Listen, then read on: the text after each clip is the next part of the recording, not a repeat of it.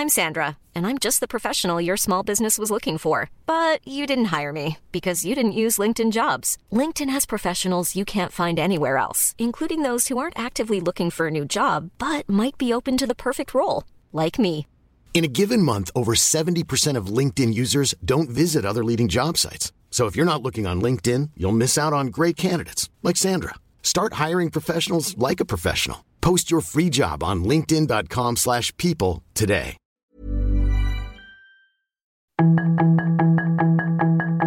Tarde a tarde, lo que necesitas saber de forma ligera con un tono accesible. Solórzano, el referente informativo.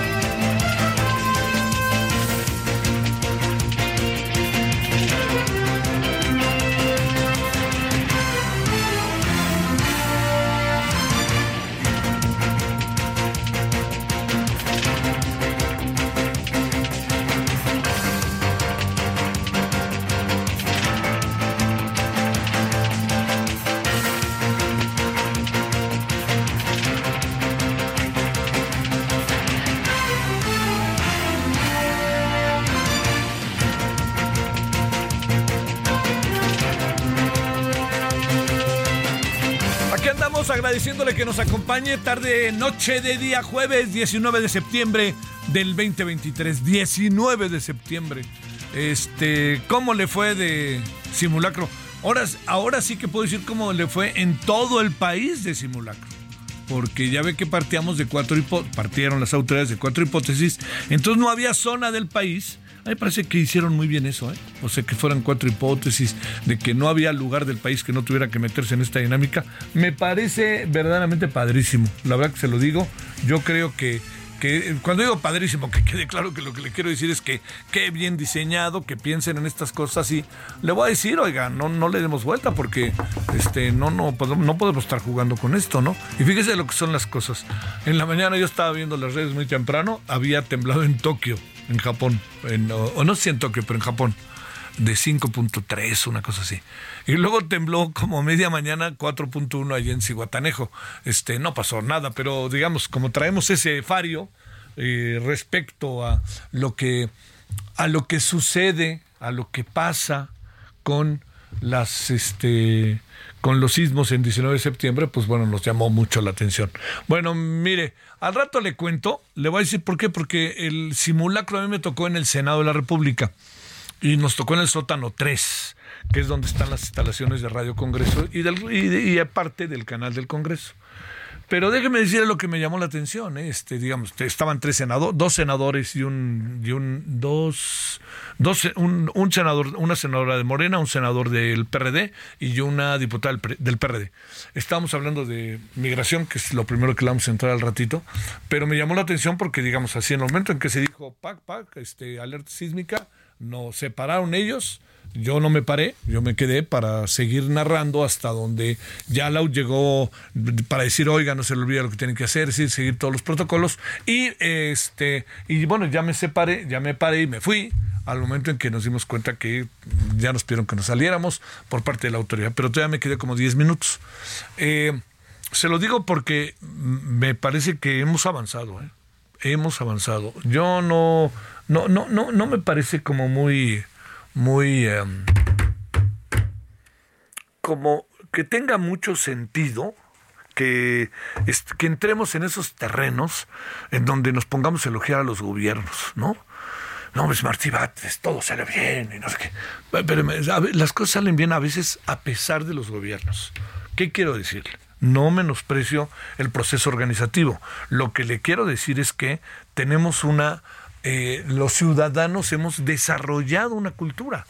Espéreme, yo iba por Avenida Reforma y le quiero decir que sobre Avenida Reforma no estaba la policía ayudando a nadie porque no era su función, eran las propias organizaciones, los edificios, los edificios de departamentos, los edificios de, este, oficinas, eh, todo eso, ¿no? La, un restaurante, una cafetería, una tienda, eran ellos, ¿no? Entonces, claro que hay ahí una organización, no se duda, el papel que juega este la, la, la como tal gobierno, pero no lo digo en menosprecio de este gobierno, lo que quiero decir es que nadie se ponga medallitas, porque esto desde hace tiempo, sin importar el gobierno, lo hemos venido haciendo. Y yo recuerdo que hicimos cosas muy buenas con Marcelo Ebrard. Hay sismo, ¿no? Como decía Marcelo, y ponía, ¿no? Hay sismo, ¿no? Tenemos sismo. ¿No? Y luego este, lo vi con Miguel Ángel Mancera y lo vi con Clovis Sheinbaum y lo vi ahora con Martí Batres y lo veremos con los que vengan, ¿eh? De derecha, izquierda, centro, lo que fueran, ¿eh? Ahí sí no es un asunto de fifís, como diría ya sabe quién. Pero entonces, eso fue bueno. Yo, yo diría que hoy los ciudadanos, este, de nuevo nos echamos para adelante. Vamos a hablar de ello al rato, si le parece. Creo que, creo que vale la pena, ¿no? Este, detenerse aunque sea un ratito en todo ello. Y por lo pronto, pues bueno, aquí andamos. Oiga, yo le agradezco profundamente que nos acompañe. Y ya sabe que a esta hora lo que hacemos es presentarle un resumen con lo más importante para que usted sepa por dónde andan las cosas, por aquí y por allá. A ver qué le parece. La información de último momento en el referente informativo. Luego de que se llevara a cabo el segundo simulacro nacional 2023 en la Ciudad de México, el jefe de gobierno de la capital, Martí Batres, precisó que la alerta sísmica se escuchó en 13.816 altavoces del C5 en la Ciudad de México. Esto es un 99.2% del total. No obstante, la alerta no se escuchó en 118 altavoces. Por otro lado, el mandatario capitalino señaló que en esta actividad se registraron un total de 23.980 inmuebles en la capital del país. Mario Delgado, dirigente nacional de Morena, adelantó que para las elecciones de 2024 en las listas de legisladores plurinominales se hará uso de la tómbola. Alejandro Rojas Díaz Durán, senador por Morena, presentó una iniciativa para que los expresidentes de la República que concluyan su mandato puedan ser senadores por un periodo de seis años, sin necesidad de ser electos en las urnas, sin gozar de la dieta correspondiente, pero sí del fuero constitucional. El líder nacional del PAN, Marco Cortés, rechazó que se hayan distribuido los punteros para las elecciones por las gubernaturas del próximo año entre los partidos que integran Va por México. Recordó que se trata de procesos locales y que incluso aún no se han definido las alianzas. Rosario Orozco, viuda del exgobernador de Puebla, Miguel Barbosa Huerta, quien falleció en diciembre de 2022, se inscribirá en el proceso interno de Morena para la selección de candidatos a la gubernatura del estado. Un artefacto explosivo de fabricación casera estalló en el municipio de Lázaro Cárdenas, en Michoacán. Siete casas presentaron daños y tres vehículos fueron alcanzados tras la explosión. La economía mexicana volvió a crecer, esta vez 3.4% en agosto de 2023 comparado con el mismo mes del año anterior, lo que estuvo impulsado por la industria, así lo informó el Instituto Nacional de Estadística y Geografía. Los legisladores republicanos planean realizar la semana próxima su primera audiencia para investigar al presidente Joe Biden sobre los negocios de su familia en vista de un posible juicio político. Los republicanos, encabezados por el presidente de la Cámara Kevin McCarthy, sostienen que las acciones de Biden desde que era vicepresidente revelan una cultura de corrupción. El presidente ucraniano Volodymyr Zelensky afirmó este martes que Rusia está llevando a cabo un genocidio con el secuestro de niños en un llamado por la solidaridad ante la Asamblea General de las Naciones Unidas. Sus comentarios y opiniones son muy importantes. Escribe a Javier Solórzano en el WhatsApp 5574 50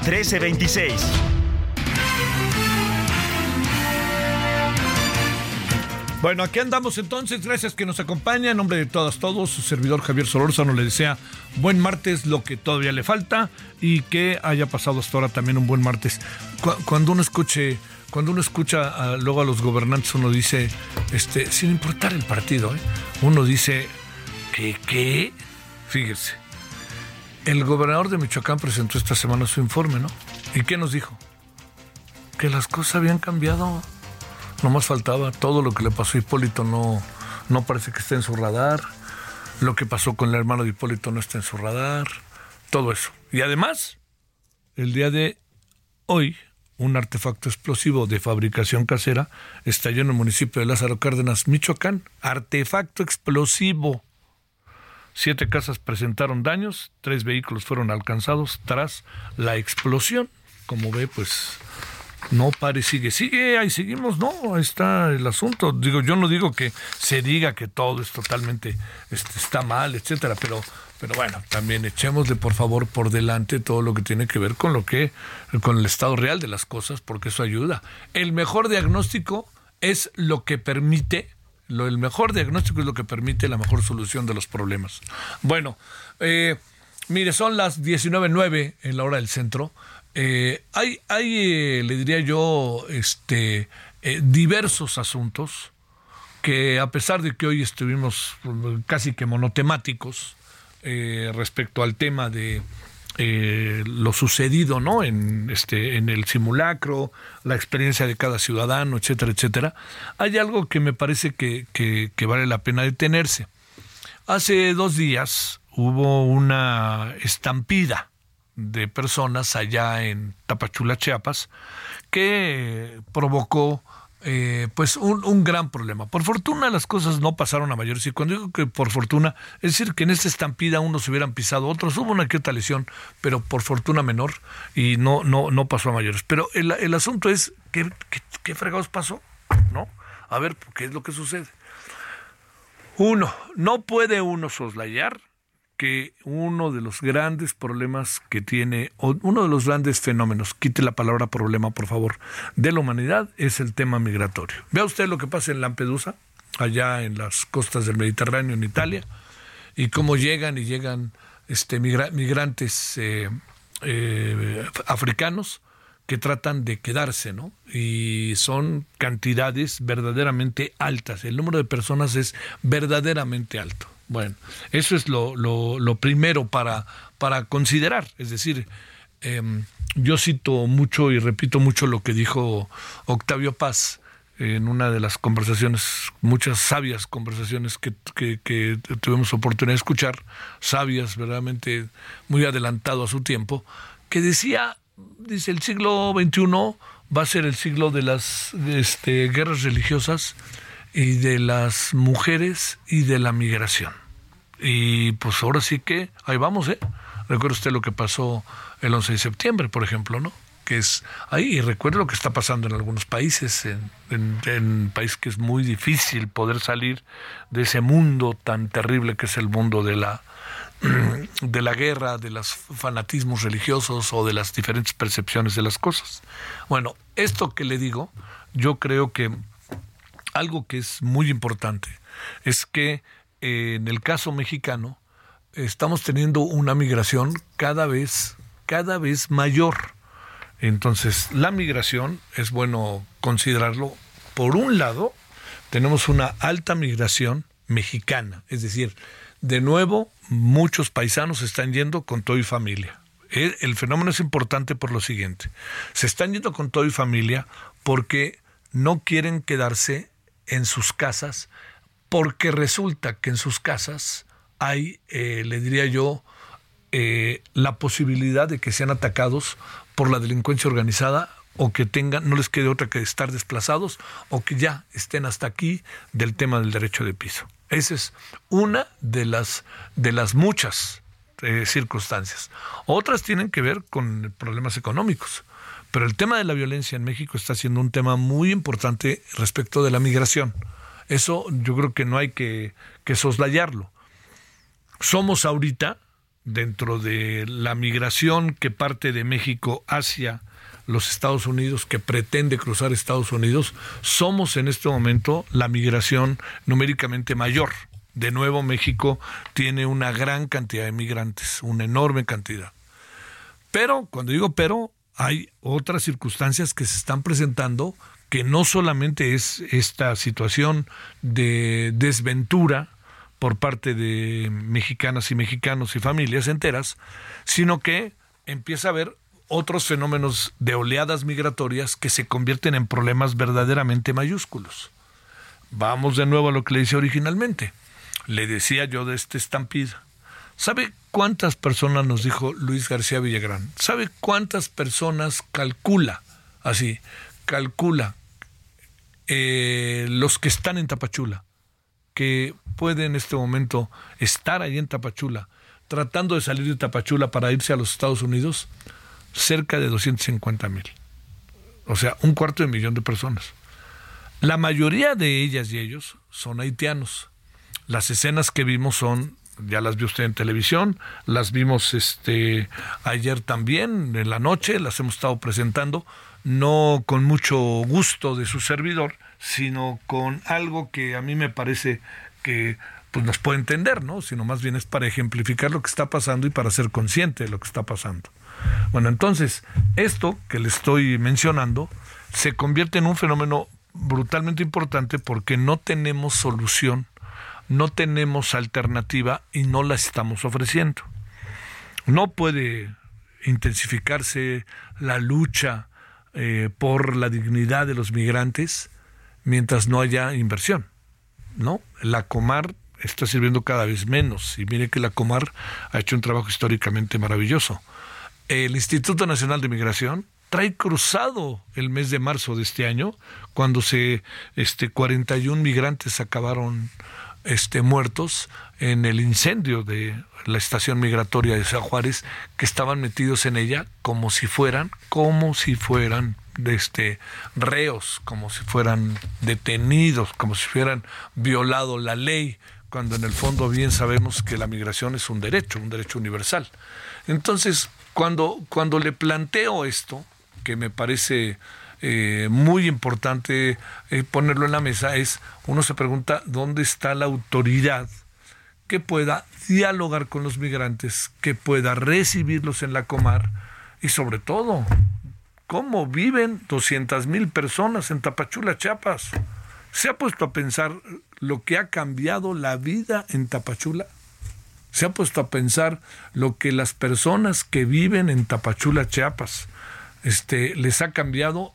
Han de querer ellos ser los primeros que quieran ahora migrar, porque nadie los respeta, porque los migrantes en cualquier lado se acuestan y se duermen. Y no lo digo peyorativamente, lo digo en que tendríamos que tener un proceso de organización para atender la situación. Dije atender, que no enfrentar la situación. Entonces, vienen días asiagos con este tema. Vienen días muy complicados porque eh, uno de los meses más importantes para la migración año con año es el mes de octubre. ¿Por qué? Porque en octubre la gente empieza a migrar y se va yendo esperando poder irse hacia final de año y a ver si cruza y a ver si hay este alguna ventaja que pudieran tener, alguna cuestión de esta naturaleza. Pero yo sí le diría esto que de lo que estamos hablando ahorita tiene, tiene que ser atendido de una manera diferente. Yo entiendo lo difícil que es para el gobierno tomar ciertas decisiones. Una de las decisiones que es difícil tomar es qué hacer con los 200 mil haitianos y con muchos otros. ¿Qué hacer con ellos? ¿Los dejamos entrar y que caminen en el país? Yo le voy a ser sincero, después de ver muchos años estos fenómenos, yo creo que sí. Yo creo que tenemos que darles una especie de gracia durante algún tiempo, a ver si ellos se quieren quedar en el país y el país es capaz de recibirlos que se queden por ejemplo, en, entiendo que es un número mucho menor, pero en Tijuana, eh, lo sucedió en Tijuana acabó siendo altamente positivo, ¿eh? la verdad, porque ya, ya hasta ahora hay familias haitiano-tijuanenses, ¿eh? Pues más para que se dé usted una idea, lograron integrarse y Tijuana logró absorberlos de la manera este, más efectiva posible. Sé que hay muchas inconformidades, no es el mundo feliz, por supuesto, pero también yo creo que lo que no podemos perder de vista es que 200 mil personas, 250 mil personas, familias enteras de ciudadanos haitianos y de ciudadanos africanos hoy están en Tapachula. ¿Qué hacemos con ellos? Yo insisto, si los logramos identificar, si los logramos meter en una base de datos, si les damos una credencial y que estén en comunicación con la autoridad y que sepamos dónde están, las cosas pueden adquirir otra dimensión y quitamos ese cuello de botella que se convierte en, potencial, en potencialmente un elemento de altísimo riesgo. Imagínese usted lo que pasa. A ver, ¿dónde duermen las 200 mil personas? Bueno, perdón. ¿Dónde van al baño las 200 mil personas? ¿Dónde se bañan?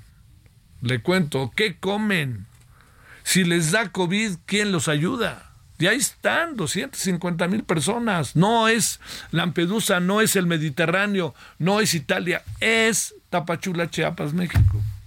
Yo creo que hemos perdido de vista, espero que no la sensibilidad de lo que ahí pasa. Y el gobierno no puede andar con, ya sabe, arengando, vivan los migrantes en pleno grito, cuando tenemos una circunstancia totalmente diferente a la hora de los hechos. Yo no dudo de la voluntad del gobierno, yo no dudo de, además de la voluntad, de la, de la genuina voluntad del gobierno. Pero una cosa es una cosa y otra cosa es lo que haces. Si el gobierno no está haciendo lo que tiene que hacer, yo creo que todos estaremos de acuerdo en que estamos en un lío, pero mega mayúsculo. Es un asunto de focos rojos desde siempre, pero hoy más que nunca focos rojos, que se haga algo, que se vea qué hacer, que se vea cómo irlo resolviendo. Bueno, bueno, bueno, pues ahí está el tema. Y hoy otra vez hubo una sacudida y si no se resuelve, le voy a contar, si no se resuelve, aquí va a venir algo que va a ser, de nuevo, una marcha desde Tapachula hasta la Ciudad de México y hasta donde los dejen llegar. Y no es lo mismo que marchen 10 mil a que marchen 200 mil, porque además tenemos que atender la seguridad de las 200 mil personas. Eh, oiga, que hay una mano que mece la cuna, puede ser, pero si nos atenemos a eso no vamos a resolver nada. ¿Por qué? Porque uno sabe que para muchas de esas personas regresar a Haití puede significar la muerte. Ya lo, fíjese, Joe Biden anda ahí, por fin medio sacó la, la voz. Dijo, tenemos que buscar la manera de resolver la crisis en Haití con las pandillas porque hay una migración cada vez mayor. Y señor Biden, véalos al sur de nuestro país. ¿Sabe a dónde quieren ir? A su país, ¿eh? Aquí en el nuestro no que se quieran quedar. O sea, ellos saben muy bien lo que es cruzar todo el país, entre Cártel Jalisco Nueva Generación, los Viagras y, pues, ¿qué más? Los, que los chapitos, y además de eso la delincuencia este, de orden común, y además los secuestradores, y además los, las propias autoridades. ¿Usted cree que quieren recorrer todo el país, señor Biden? Pues claro que no. Pues entonces hagamos algo que podamos darles la mayor de las posibles, la mayor posible de las certidumbres para que hagan lo que, lo que quieren hacer y están en derecho de hacer. ¿Dónde quedó aquel día en que se dijo, vengan a México y les vamos a dar empleo? ¿Dónde quedó? Pues no se podía. A mí desde que lo dijeron dije, pero ¿cómo fregados le van a hacer? ¿No? Ya al principio todo era ir y cantar, la frontera, y nos vemos y hacemos trabajo entre Guatemala y México. Y ahora Guatemala, Lula hoy dijo que Guatemala está cerca de un golpe de Estado. Para que lo diga Lula, después de una elección en que ganó este un hombre de centro izquierda. Bueno, bueno, ya punto. No, no ya. Ahí, que, ahí me quedo, ¿eh? Pero punto y seguido. Y vámonos hasta Nuevo León, en donde nos presumen que el cuchillo ya está todo lo que da. Vámonos contigo, Juan Teniente. Bueno, bueno, fuera, Javier, que estuviera todo lo que da. Las autoridades aseguran que se van a tardar toda una semana en llegar esa agua. Ayer hubo un desfogue de aire que todo el mundo pensó que eran fugas de la recién inaugurada eh, Acueducto 2 del Cuchillo, pero bueno. En otro tema, pues hoy, como sabes, se celebró otro aniversario más luctuoso de lo que pasó en el 85 y en el 2017 ya en la capital. Aquí se conmemoró ese día con un iniciamiento de bandera a las 7 con 17 exactamente por elementos de protección civil, Sedena, Guardia Nacional y entre otras corporaciones. Se recordó con un minuto de silencio y posteriormente se hizo un segundo evento donde participaron 230 mil personas en, en, el segundo simulacro. Esto en diferentes eh, edificios de gobierno estatal, federal, iniciativa privada, hospitales y otras corporaciones. Y eso fue la manera en cómo el día de hoy estuvo la actividad respecto a esta conmemoración.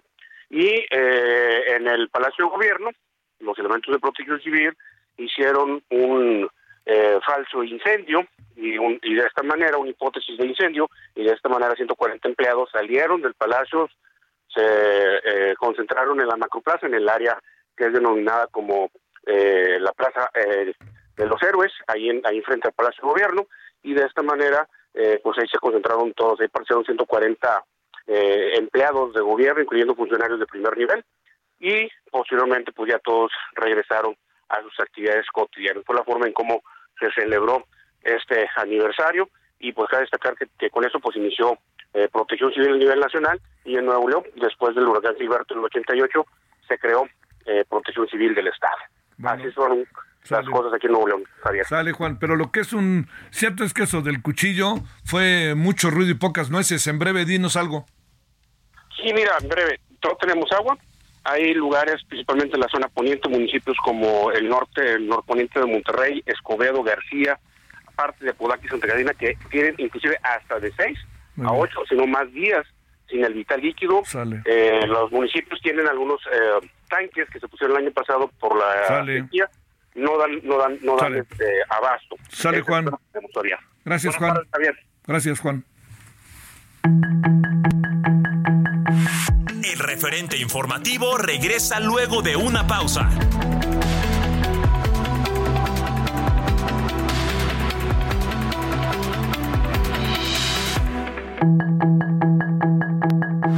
Estamos de regreso con el referente informativo.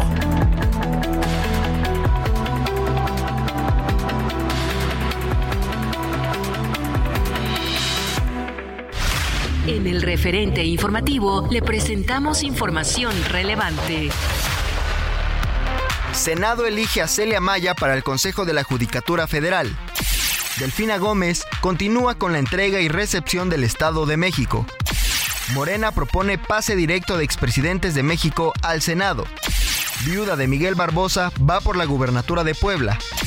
Abogado del fiscal Uriel Carmona afirma que Fiscalía General de la República no cuenta con pruebas para procesarlo por el delito de tortura.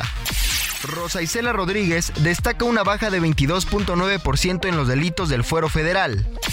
Más de 9 millones de personas y 119 mil empresas participaron en el segundo simulacro nacional 2023. La OCDE eleva proyección de crecimiento para México a 3.3% en 2023. Donald Trump faltará al segundo debate republicano. Sus comentarios y opiniones son muy importantes. Escribe a Javier Solórzano en el WhatsApp 5574 50 off. Your feet, says she.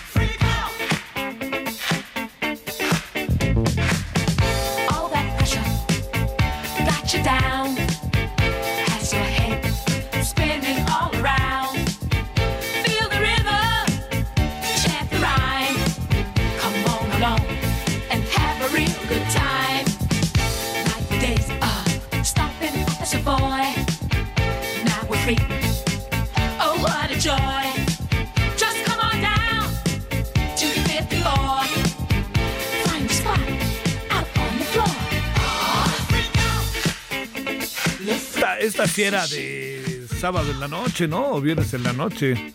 Esta sí, seguramente la bailaba mi generación. Y las nuevas generaciones han de decir, ¿y eso qué fregados es? Bueno, este, le, quiero decir que esto se llama eh, Le Freak y es Chic. Es Chic, pero quien estaba ahí mero mero era Nile Rodgers, que era un cuate eh, fue un productor, es un productor, todavía vive, este, este eh, de esos productores muy, muy famosos, muy famosos. Le hizo muchas chambas a muchos. Este, y bueno, ahí, ahí también ahorita me estaba viendo que llegaron unos cuates al aeropuerto y están muy vigilados y entonces no les permitieron que nadie se les acercara.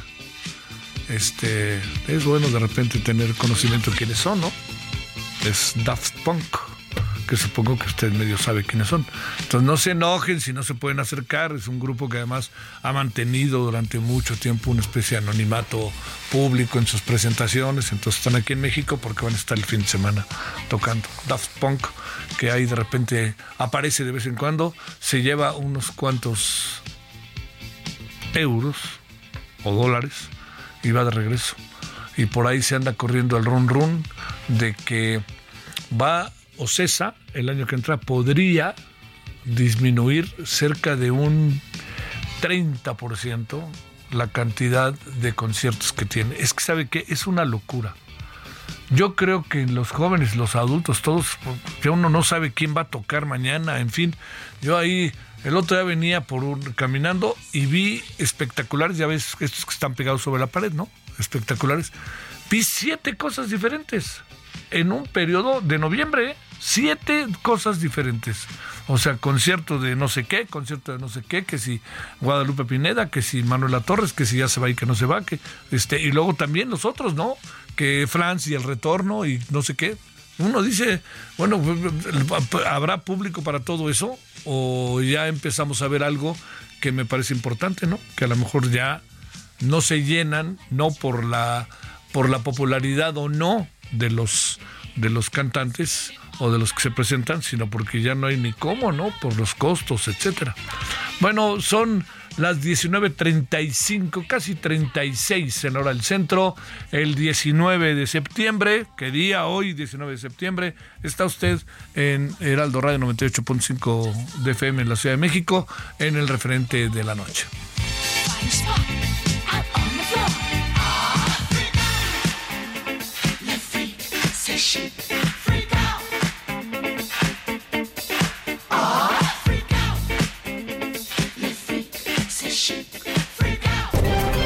Solórzano, el referente informativo.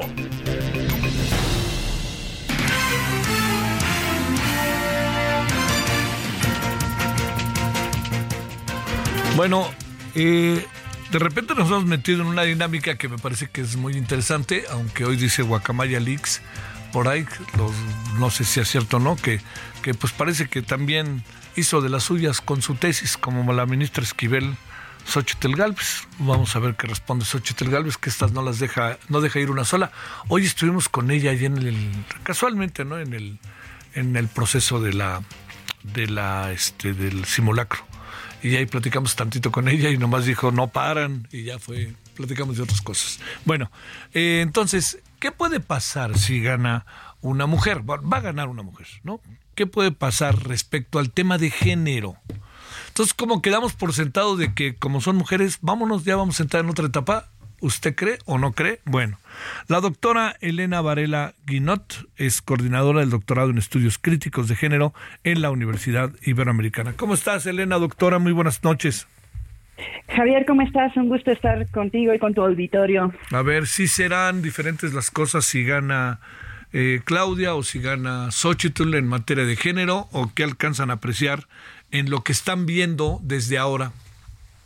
Eh, la verdad es que, Javier, en principio eh, lo que alcanzamos a observar no nos permite ser muy optimistas con respecto a que vaya a haber un cambio de fondo en cuanto a las políticas en temas de género, ¿no? Es decir, yo creo que aquí hay que distinguir eh, dos, dos dos situaciones diferentes. Una es el hecho de que una mujer vaya a ser presidenta de la República.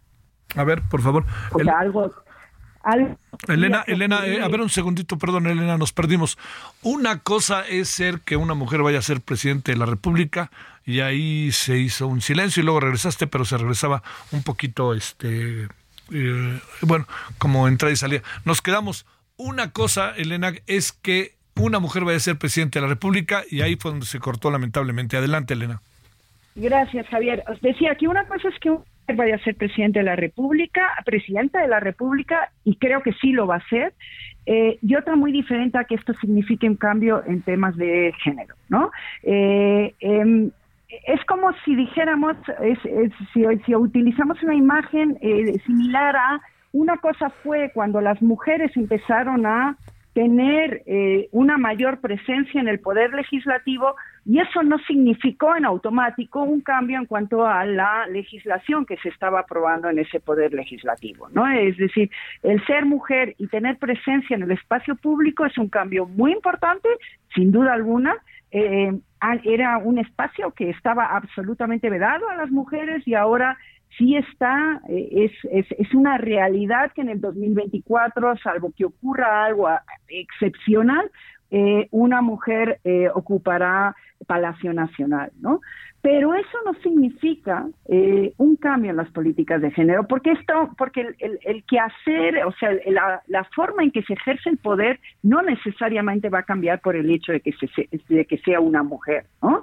Entonces, lo que yo observo con las dos candidatas que tenemos es que en realidad tenemos eh, muy pocos elementos para ser optimistas con respecto a que se vaya a traer una agenda realmente feminista.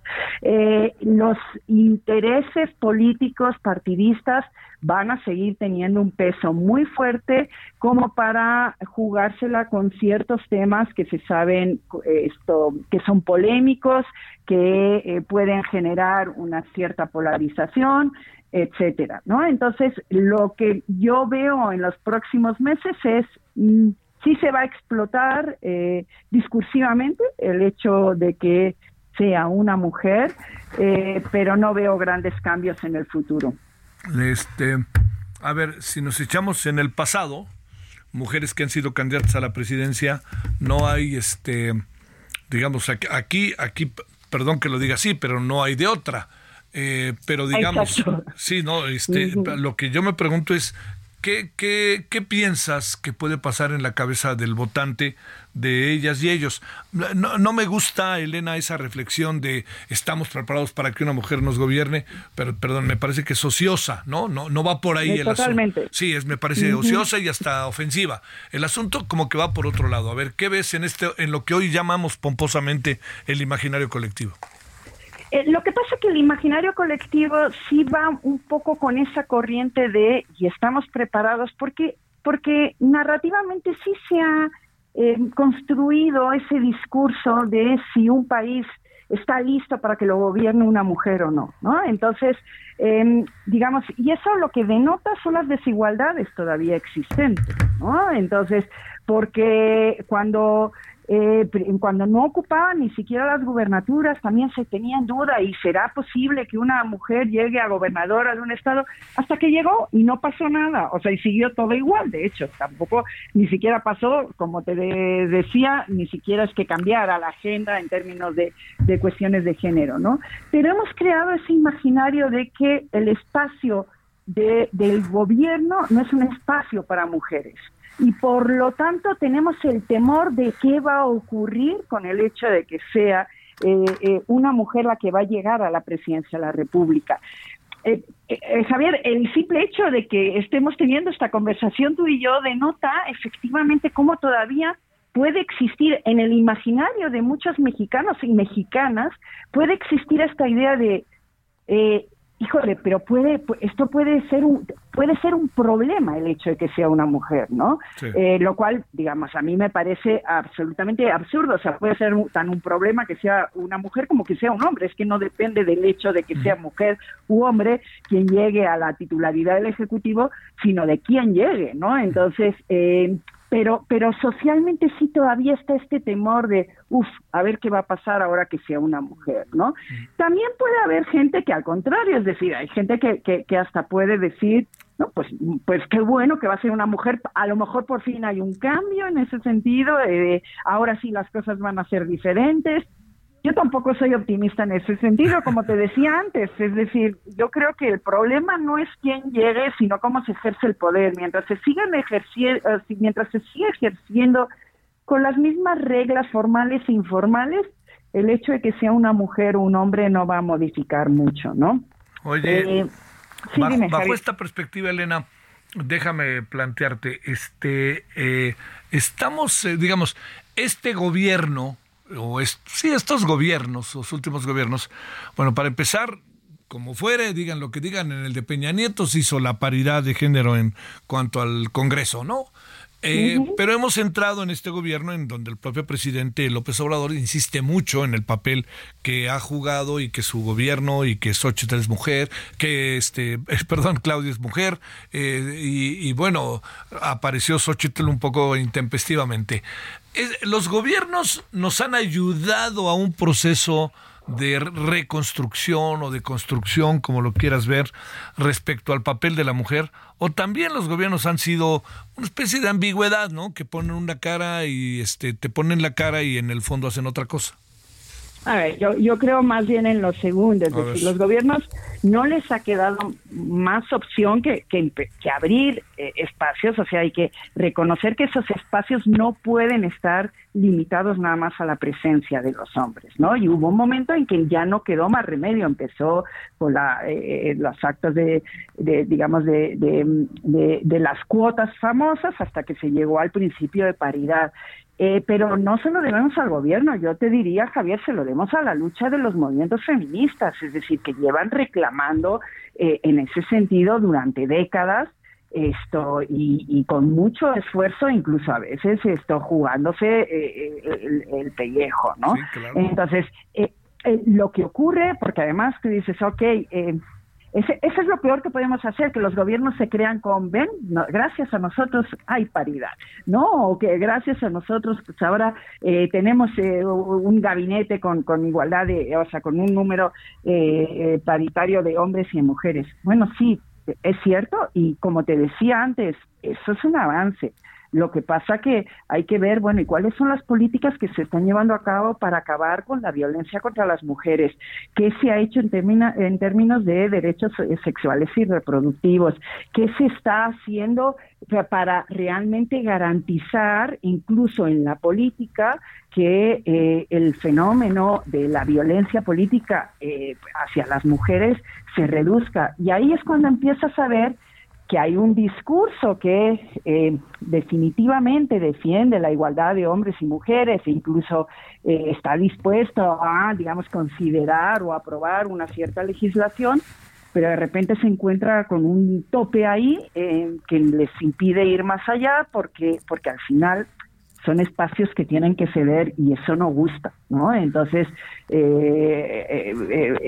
trata eh, de incomodar, o sea, eh, eh, de repente empieza a ser demasiado incómoda la presencia de ciertas mujeres cuando reclaman ciertas políticas, ¿no? entonces no nos podemos quedar nada más con la finta de pues ya tenemos la paridad y por tanto ya estamos en una situación sin ningún problema, ¿no? Porque yo creo que empezando por el índice de feminicidios en nuestro país nos está indicando que aquí todavía hay mucho que hacer en materia de género, ¿no? A ver, este, híjole, lo que pasa es que sí, sí, digamos, esto no es en automático. Eh, estará, yo pienso, en la voluntad de Xochitl y de Claudia. Supongo, estará en la voluntad de ellas hacer valer de manera sumamente importante el, la cuestión de género. Te pregunto, ¿ellas podrán o no podrán un poco, incluso como para volver a lo que fue el inicio de la conversación, Elena? Eh, a ver, yo, yo creo, eh, o sea, está en la voluntad. Lo que pasa que al mismo tiempo, al ser dos mujeres, eh, como estrategia política reduce su efecto, ¿no? Sí, eh, claro. Y, si, o imagínate si el candidato del frente hubiera sido un hombre o el candidato de Morena hubiera sido un hombre frente a una mujer, ahí sí puedes explotar mucho más el demos la posibilidad de que una mujer llegue a la presidencia, hagamos un cambio, etcétera, etcétera. Siendo los dos, digamos, las dos fuerzas políticas eh, eh, que en realidad van a competir por el poder, la, y las dos están postulando a una mujer, como estrategia política se va a perder. Discursivamente se, se va a utilizar, o sea, se va a utilizar esa eh, eh, digamos, lo que significa históricamente que sea la primera mujer que llegue a, la titularidad del Ejecutivo, ¿no? Eso por un lado. Por otro lado, con respecto a qué van a querer hacer, eh, a ver, no estoy tan segura de que, de que en realidad ninguna de las dos tenga una agenda feminista. O sea, ya déjate de qué las van a dejar claro, claro. ¿no? Entonces, eh, en realidad no queda claro y, desde luego hay que estar muy atentos y atentas en los próximos meses por ver qué es lo que proponen, porque a mí no me basta que, que, que digan simplemente una forma distinta de hacer política, sino si no definen a qué se refieren con una forma distinta de hacer política, ¿no? Porque si no caes en lo discursivo fácil de, no, pues nosotras las mujeres vamos a gobernar de manera distinta, ¿no? Lo cual, eh, las cosas no son así, porque se gobierna en una estructura de instituciones y de fuerzas y de actores y de actoras que limitan mucho la capacidad de acción, ¿no? Entonces, eh, yo creo que lo interesante en los próximos meses en materia de lo que puede significar un cambio en la agenda eh, de género va a ser ver qué proponen cada una de las dos candidatas, ¿no? Sí. Oye, este, como, como fuere, también lo que es importante es si Samuel García es el candidato de eh, Movimiento Ciudadano, pues ahí podrá haber algún tipo de contraste, ¿no? Pero, pero digamos, lleva la hegemonía eh, Claudia Xochitl en ese orden, ¿no? Eh, exactamente, o sea, definitivamente deja el contraste, pero en realidad, bueno, ahí la gran duda es a quién le va a quitar en caso, eh, o sea, lo voy a dejar en términos de movimiento ciudadano, a quién le va a acabar quitando más votos movimiento ciudadano, ¿no? Entonces, esto, yo, yo creo que eso, eso va, va a ir en paralelo, ¿no? Pero, pero en definitiva, eh, la contienda eh, eh, está entre, desde mi punto de vista, insisto, podría ocurrir muchas cosas, pero mucho, mucho tendría que ocurrir para que no fuera una contienda que en realidad está entre Claudia y Sochi, ¿no? Te mando un gran saludo, Elena Varela. Muchas gracias, doctora. Javier, al contrario, un saludo a ti y a todo tu auditorio. Gracias, gracias por tu participación. Ahora son las 19.51 ya. Solórzano, el referente informativo.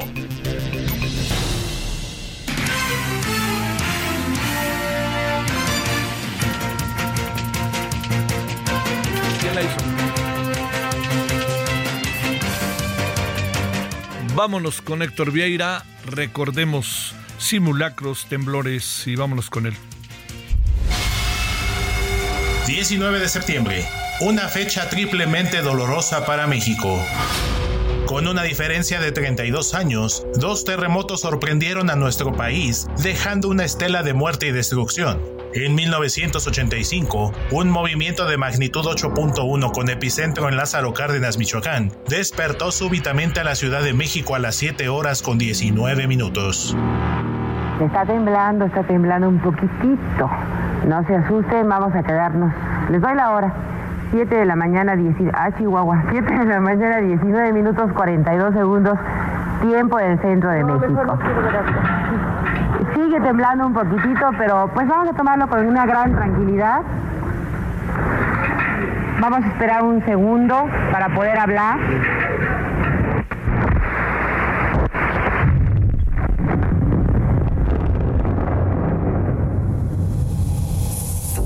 También el 19 de septiembre, pero de 2017, otro movimiento, esta vez de magnitud 7.1 y con epicentro en Axochiapan, Morelos, reabrió las heridas a las 13 horas con 14 minutos, dos horas después del simulacro, en el que se recordó lo sucedido 32 años atrás.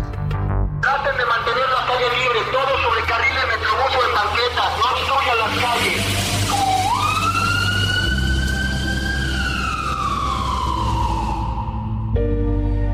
En ambas situaciones, la solidaridad de los mexicanos no se hizo esperar, y con las manos como primeras herramientas comenzaron las labores de rescate, entre escombros, polvo y en algunos casos con un olor a gas que penetraba el ambiente, mientras llegaba también la ayuda internacional, con brigadas procedentes de diferentes países del mundo, como una muestra de correspondencia a la ayuda brindada por México a otras naciones que también han sufrido desastres naturales.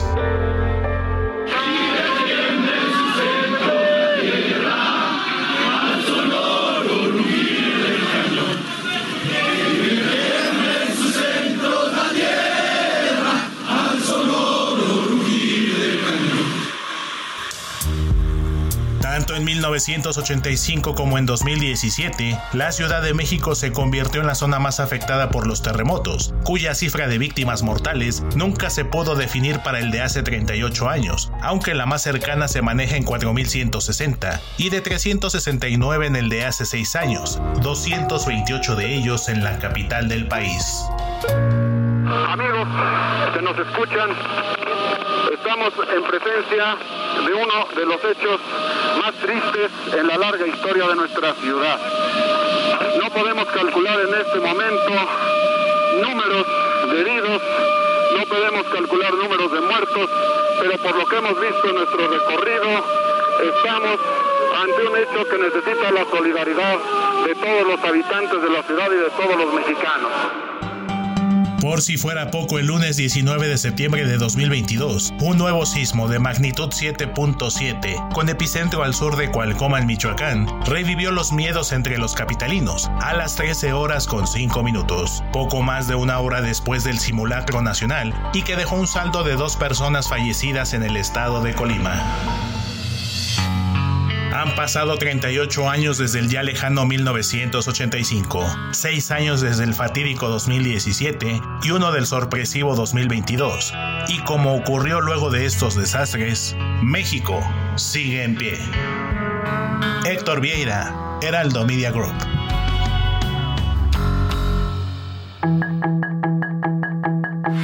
El referente informativo regresa luego de una pausa.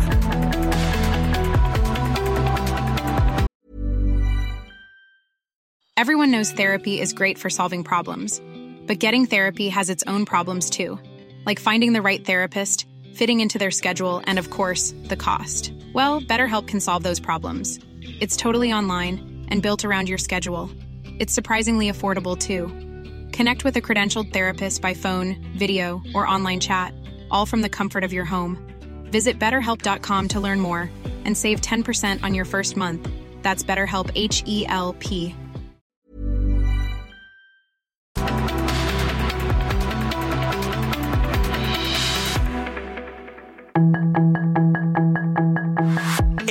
De regreso con el referente informativo.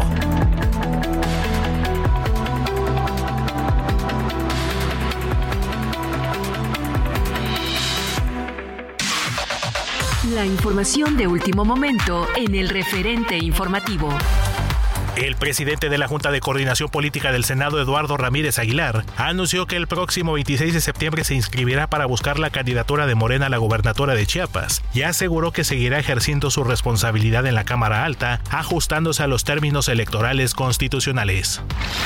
La senadora del PAN y virtual candidata presidencial del Frente Amplio por México, Xochitl Gálvez, sostuvo una discusión con la senadora de Morena, Rocío Abreu, luego de que la hidalguense reclamó que el gobierno federal ha dejado sin atención la prevención de desastres, lo que fue minimizado por la legisladora morenista.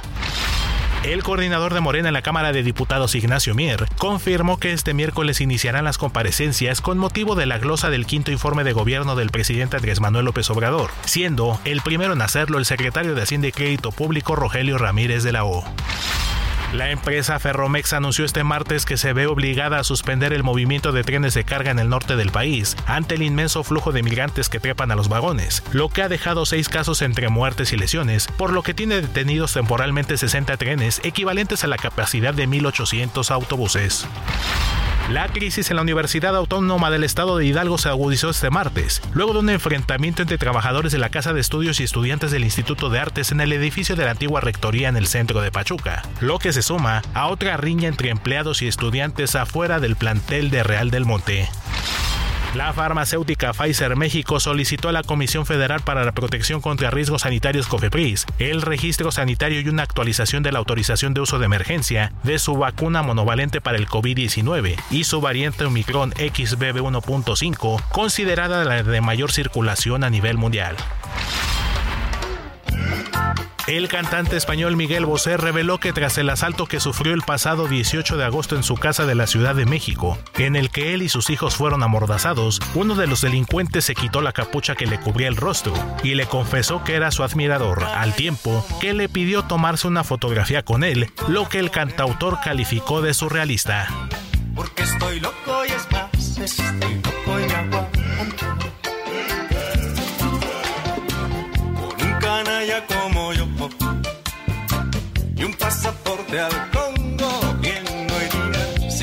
Si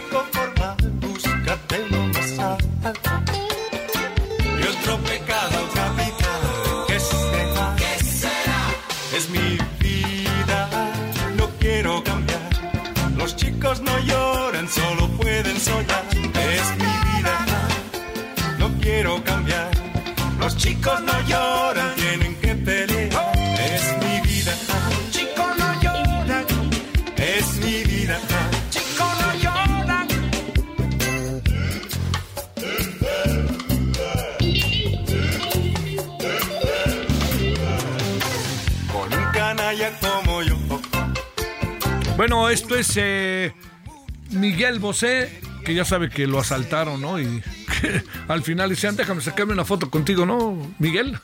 Sacó una foto y toda la cosa. Y ahora este, trae ahí una cosa, una infección en la muela que, lo, le impidió dar algunos conciertos. Pero ya estará pronto ahí de, de, de vuelta Miguel Bosé y ojalá sepamos. Pues hay, hay cosas que nunca acabamos, o, por lo menos no, no tenemos la más remota idea. A ver, ¿quién atentó contra Ciro Gómez? ¿Quién está detrás de lo del 27 de marzo del 2023 eh, que costó la muerte a 41 migrantes que murieron calcinados en una estación migrante en Ciudad Juárez, Chihuahua? ¿Quién está detrás del asalto a la casa de Miguel Bosé? ¿Le seguimos? Te podemos hacer una lista y este es de pura memoria, ¿eh? ¿Dónde está el hijo de Delia Quiroa? ¿Dónde está el hijo de Celia? De Ceci Flores. Bueno, ahí está como para de estas cosas en que uno dice. Y luego, como tenemos una fiscalía ausente, ¿hace cuánto fue la última vez que vimos en un acto público al fiscal? Ya se me olvidó su cara. Bueno, 20 horas con 5 minutos en la hora del centro, en este 19 de septiembre. Estamos en Heraldo Radio, estamos en el referente de la tarde. Bueno, le agradezco al maestro Víctor Valdivia, analista económico y director general de Diligencia, Inteligencia Empresarial, por sus siglas, DIAL. Muchas gracias, Víctor. Maestro, gracias que estás con nosotros. Buenas noches. Buenas noches, no, gracias a ustedes por invitarme. No, hombre, todo lo contrario. Oye, a ver, eh, ha habido como muchas maneras de entender esto que significa haber revertido en algún sentido la pobreza en el país sin perder de vista que la pobreza extrema más bien se agudizó un poco. La pregunta es, ¿cuáles son, eh, Víctor, la, la- digamos, cuál es la medida? Porque esto es de, de, de Coneval, pero ¿cuáles son las medidas reales de las cosas, los métodos y qué podemos decir respecto a ello? Bueno, antes que nada tengo que decir que México es uno de los países en que mejor se mide la pobreza, eso tiene que quedar claro. Muy bien. La- y siempre que alguien sale de la pobreza, sea como sea, hay que festejarlo, hay que aplaudirlo porque estamos cambiando la vida, no solamente de una persona de una generación que viene con ellos, si todo sale bien claro. Cuando estamos hablando de medir la pobreza, tenemos que entender que es en México, a diferencia de otros países, no solamente es poner una línea de ingreso. Para muchas naciones es vamos a ver quién es pobre, pintamos una línea de ingreso y quien esté abajo de esa línea son pobres, los que estén arriba de esa línea no son pobres, lo cual es muy subjetivo. Aunque mucha gente podría decir que, bueno, recibir 50 dólares a la semana es un ingreso bueno para algunos países, para otros es no alcanza ni para comprar cacahuates. Sí, claro. Cuando Coneval mide la pobreza, estamos hablando de que son multifactores lo que estamos midiendo, es multidimensional.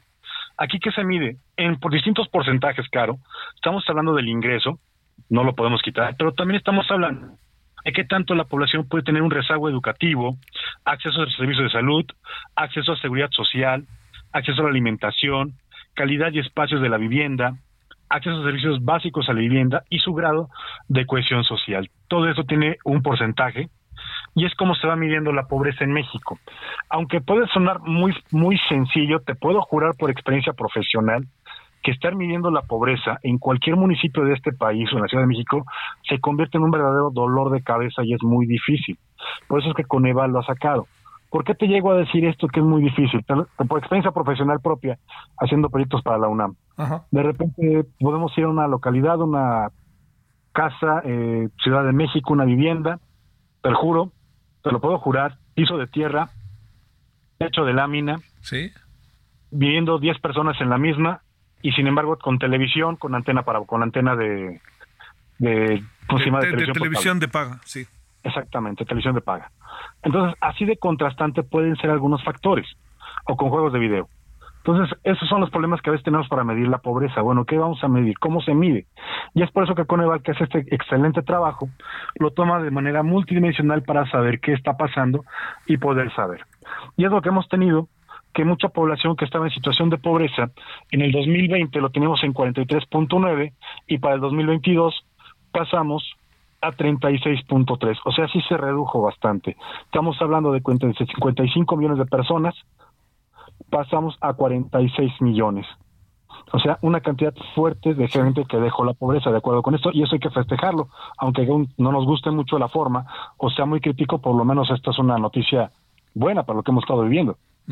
Ahora, eh, ese método, eh, Víctor, para tener esta información es un método eh, este, que nos garantiza y nos da certeza. La verdad sí. Aquí sí yo meto las manos a la Coneval, es un órgano independiente, tiene una metodología bastante difícil, bastante pesado, pero es una información que ha salido cruda cada año, cada dos años, perdón, con distintos gobiernos y muchas veces a ningún gobierno le ha gustado. Inclusive para muchos, para este mismo gobierno había sido un poco crítico porque la Coneval no le había dado ninguna noticia buena hasta apenas ahorita. Y es que también debido a la pandemia la pobreza se había incrementado. Habíamos pasado de 41.9 a 43.9. O sea, sí había recibido un trancazo muy fuerte en ese sentido y habíamos incrementado el número de pobres. Claro, claro, tenemos que ser honestos. Por la pandemia y la forma en que se manejó, incrementó la pobreza. Y ahorita también, si hemos tenido también este rebote, se debe a que estamos regresando de la pandemia, que muchas empresas están echando toda la carne al asador, muchos están trabajando todo lo que se puede para recuperarse lo más pronto posible. Sí, claro. Y junto con todo esto lo estamos viendo. Oye, Víctor, eh, Valdivia, eh, ¿qué tanto las políticas públicas forman parte de este proceso y nos ayudan a, a que esto se vaya revirtiendo? Y la otra pregunta es, ¿por qué parece que se quedó intocada la pobreza extrema, incluso como que se profundizó un poco? Es que eso, esa parte es muy, muy, muy interesante. Es muy interesante. Híjole, ¿por dónde empezamos? Por donde tú digas. Mira, vamos por partes. Aquí hay un pequeño problema. Cuando vemos los indicadores de carencia social, que también los tiene, tenemos dos que han incrementado y que son problemáticos o que se han quedado estáticos. Por ejemplo, pese a todo, el rezago educativo sigue igual. 19, pasamos de 19.2 a 19.4. Pero el que realmente es un poco es bastante alarmante es el rezago por acceso a seguridad social, el cual pasamos de un 28% a un 39%. En millones de mexicanos pasamos a tener un rezago. 35, te voy a tratar de traducirlo lo mejor que puedo. Sí. 35 millones de mexicanos tenían un rezago en cuestión de seguridad social. Traducción, si se enfermaban, no tenían doctor, no tenían hospital, no tenían nada. Bueno, pasamos de 35 a 50 millones. Prácticamente la mitad del país, por ejemplo, en cuestiones de rezago. En cuestiones de vivienda también tenemos, hay varios rezagos que pasamos, no ha sido mucho, de 66 a 64, todavía tenemos ahí un rezago bastante fuerte.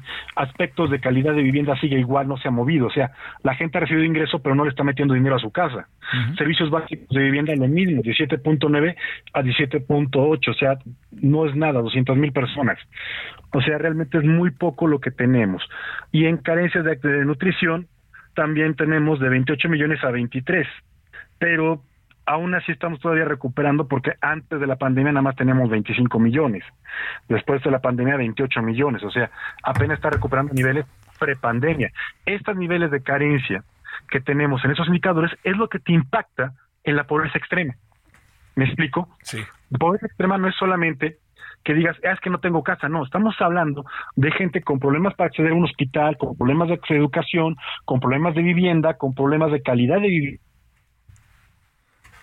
Hay casas que no tienen piso de nada, se les piso de tierra y todo esto se está incrementando. Dime. A ver, oye, eh, eh, este retroceso tan marcado en materia de salud, eh, pareciera que al gobierno no le no, no, no le no, lo atrapó o no lo no lo consideró. Este, me queda muy claro que en el presupuesto hay muchas variantes. No se le quitó todo lo que se dice educación en salud, sino que se movió a otro lado. El gran asunto es qué pensar, este Víctor, de este retroceso tan marcado en donde yo no tengo dónde ir a un doctor y estoy yendo al de la farmacia de la esquina. Ah, es muy sencillo. Si observamos, cuando tú hablas de políticas públicas, cuando construimos una política pública es bastante complejo. No solo se trata de pensar cómo acceder a la mayor cantidad de gente con el menor presupuesto posible.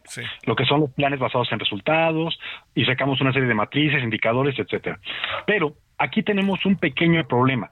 Este gobierno se caracterizó, lo que es en salud, en que destruyó la estructura que se tenía con el Seguro Popular, se construyó un Frankenstein que no sirvió y que colapsó con el COVID. Destruyó completamente y ahora lo quieren llevar al Seguro Social. ¿Qué piensas de eso? Eh? Es que habría que reconstruir todo el Seguro Social, así como está no tiene la capacidad para cubrir la demanda nacional. Sí, claro es una cuestión de oferta y demanda. El Seguro Social es una institución que yo respeto y yo adoro. Yo nací en el Seguro Social, atendí a mi familia, etcétera. Pero ahorita no está en condiciones para cubrir toda la demanda. Ni el, es más, si juntamos el Seguro Social y el ISTE, no pueden cubrir toda la demanda. Si, no pueden cubrir la demanda de sus agremiados, ¿cómo van a cubrir la demanda nacional? Oye, ¿qué va a pasar con quien gane la elección, eh? Mira, tiene una bronca tremenda entre manos, porque aquí tenemos un sistema de salud colapsado, con 50 millones de casi la mitad del país sin atención médica, y estamos hablando de gente que si de repente le pasa como a tu servidor, que en febrero me tuve un problema de apendicitis y terminé en un hospital de, urgencia, aquí tenemos gente que no va a tener dinero para pagar una clínica privada. Claro. Estamos hablando que tendría que gastar por un apendicitis más de 100 mil pesos. Por un parto no quiero pensar, fue un problema mayor. Entonces, son elementos que pueden afectar a mucha población. Y aquí tienes al 50% que sistema de salud. Para el próximo gobierno tenemos que reconstruir el sistema de salud, porque lo que están dejado está en obra negra, para que me entiendan, no, no se puede trabajar así, no hay el sistema de salud de Dinamarca, no estamos ni siquiera cerca de, de nada, y al mismo tiempo tiene un pequeño problema, porque este nivel de pobreza que estamos recuperando, que sí, yo aplaudo y felicito y qué bueno, pero también tiene una trampa. En buena medida se debe a los subsidios directos que está dando el gobierno. Y también está, se debe en buena parte a todo el dinero que está llegando por las remesas. Pero ¿cuál es el problema? Que el próximo gobierno tiene que ver de dónde saca dinero para seguir cubriendo todo este tipo de demandas. Forzosamente tendríamos que tener una reforma fiscal que garantice el ingreso suficiente para seguir dando esas aportaciones sociales y al mismo tiempo poder hacer frente a todo lo que necesita el país. Una reconstrucción del sistema de, de salud, a mejorar el sistema educativo, porque como vemos está estancado, muy estancado, y también tenemos que checar obras de infraestructura que van a jalar mucho presupuesto. Del tren Maya, por ejemplo, y no es que me salga del tema, pero se les olvida que no existe un solo sistema ferroviario a nivel mundial que no esté subsidiado. Y no hemos hablado de cuánto va a ser el subsidio por el tren Maya, por ejemplo. Cuánto nos va a salir que siga trabajando. O qué va a pasar si realmente el AIFA va a servir para cubrir la demanda aérea que hasta ahorita no ha servido. Entonces son elementos y son retos que tiene el próximo gobierno. Y al mismo tiempo tiene que mantener esto, porque si de repente cortáramos todos los apoyos que de manera directa, el nivel de pobreza, y de acuerdo a los datos de Coneval, no son míos, son de Coneval, tendríamos un retroceso de 4%, de 3 a 4%. Oye, Víctor, a ver, es que además también el incremento del, o sea, uno sabe bien que las obras públicas, eh, pensando bien, ¿eh? invariablemente acaban teniendo un costo mayor del que originalmente se pensó. Eso más. menos lo hemos visto porque aparecieron tres, cuatro cosas. Ahora agreguemos esos términos de la corrupción que son muy brutales. Vamos a partir de que aquí todo va en camino de la hacienda con el tren Maya. Oye, se incrementó tres veces su valor. Sí. Es que el problema de que tenemos con el tren Maya, y eso también, ahí sí soy muy crítico, es que yo veo un proyecto improvisado Sí. Un proyecto sacado de la manga, improvisado, que han querido que funcione. Y generalmente cuando tienes un proyecto tan improvisado, generas tienes estos incrementos de costos porque realmente no sabemos cuánto se da. Vamos, un proyecto para hacer un aeropuerto no se saca en un mes. Un proyecto para hacer un aeropuerto llega hace tres, cuatro años. Eso lo estuve trabajando con Fernando Padres alguna vez. O sea, no es algo que podemos sacar en una semana. El proyecto del tren Maya tendría que haber tenido mínimo horas de escritorio. Yo le calculaba mínimo un año. Sí. Mínimo. Y aún así tendría mis dudas. No está en tres, cuatro meses. Inclusive en la inauguración tú lo reportaste. Yo soy fanático de tu programa. Oye, gracias. Y como lo comentaron ustedes, o sea, el tren Maya no estaba funcionando a la primera. Fue muy lento. Un recorrido que en automóvil se hace en dos horas, aquí el tren lo hizo en ocho horas, si no me falla la memoria. Y supuestamente es un tren bala. Pero cuando yo le pregunto a los ingenieros de la UNAM, con los que convivo bastante y trabajamos en algunos proyectos, ¿qué está pasando? ¿Por qué tardaron tanto? Me explicaban que lo que pasa es que el tren estaba trabajando con las baterías de emergencia, por eso se recalentó tanto, debido a que todavía falta muchas obras en carácter energético. Por eso es que también este año, si observas, el presupuesto para el Tren Maya son más de 1.200 millones. Es una cantidad monstruosa. Por eso se incrementó tres veces. Pero es lo que pasa cuando tú tienes un proyecto que te lo sacas de la manga y no lo tienes estudiado ni preparado y no lo estás haciendo con conciencia. Inclusive aquí también me preocupa mucho ver cuánto se va a tener que subsidiar, porque cuando me sacas que el boleto te va a costar 100 pesos o 80 pesos, como está en la página de en la página oficial de la Secretaría, me cuesta mucho trabajo pensar que aunque se llene el tren con pasajeros y carga, con eso se pueda cubrir los gastos. Y te digo, la experiencia internacional nos dice que todos son subsidiados. Entonces, aquí cuando tú me hablas del próximo gobierno y estos proyectos, la pregunta es, ¿cómo los van a terminar? ¿Cómo los van a echar a andar? ¿Y cómo los van a mantener sin quitarle presupuesto a todos los apoyos directos? Más aparte de las necesidades que tenemos, más aparte el gasto de seguridad, más aparte todo lo demás. Bueno, híjole, qué bárbaro, Víctor. Este, sí, sí, sí que quien gane va a traer un problemón. Eh, a ver, uno, un, un problemón más, este, o más bien una reflexión más, este, Víctor Valdivia, si no te importa. Eh, el tema, el tema de, de, de las clases medias como uno de los ejes de la economía del país, ¿se mantiene o, o esta clase media también ha empobrecido? Y cuando digo que empobrecido, este, a lo mejor se ha integrado a ese sector de la población con una condición económica diferente de la que tenía hace dos años o tres años más allá, bueno, con todo y pandemia, porque la pandemia es una variable, es una constante, ¿no? Mira, la clase media en México es un fenómeno que ha resultado muy golpeado. Cada sexenio, generalmente la clase media es quien recibe el mayor poncho. En ese sexenio no ha sido la excepción particularmente la clase media empresarial, no estoy hablando de grandes empresarios, no me entiendes de grandes negocios de más de 20 millones de pesos, un millón de pesos. Estoy hablando de gente con restaurantes pequeños, con tiendas de ropa, con estéticas. Estoy hablando de una clase media emprendedora, es la más golpeada. Muchos negocios cerraron y no se han recuperado después de la pandemia. Tenemos también otra clase media que ya trabaja en oficinas y demás, que ha visto que ellos no les ha llegado ningún beneficio de ningún tipo. ¿Me explico? No reciben de apoyos para madres solteras, no reciben apoyos de niños, no reciben apoyo de nada. Inclusive en, las investigaciones que he estado realizando, me he topado con algunos abuelitos que viven en la colonia Portales, en la colonia de, en, Carmen Coyoacán, en Cuapa, que no van a recibir, que no van por los apoyos que les están dando, que no van por su pensión de adultos mayores, que dicen yo no la necesito, no voy por ella. Tenemos una clase media muy orgullosa, muy responsable no todos, pero sí tenemos algunos. Pero sí la clase media se ha visto muy golpeada, sobre todo por la inflación, que hemos tenido de más del 7%, pero sobre todo una inflación que ha golpeado más que nada alimentos. Y, al mismo tiempo una clase media que ve en estas universidades del nivel medio que también se ha incrementado la colegiatura y que están viendo cómo hacer para pagar. ¿Me explico? muy bien. Oye, el aumento del salario mínimo a la clase media no le pegó subió el salario mínimo y ayudó a los niveles más bajos. Qué bueno, y lo aplaudo. Y lo de Peña Nieto que lo hicieran. Pero este incremento salarial no, no, se afectó, no afectó y no impactó a los salarios que estaban por arriba del salario mínimo. O sea, a la clase media no se le aumentó el salario.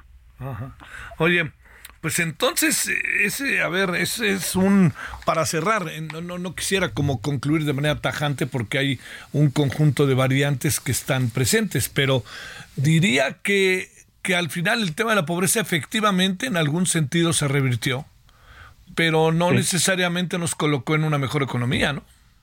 No, no porque todavía falta mucho porque es de una manera un tanto artificial Vamos, aquí me recuerda un poco el sexenio de Luis Echeverría, que crecía la economía, pero crecía más que nada por el endeudamiento y por el gasto público.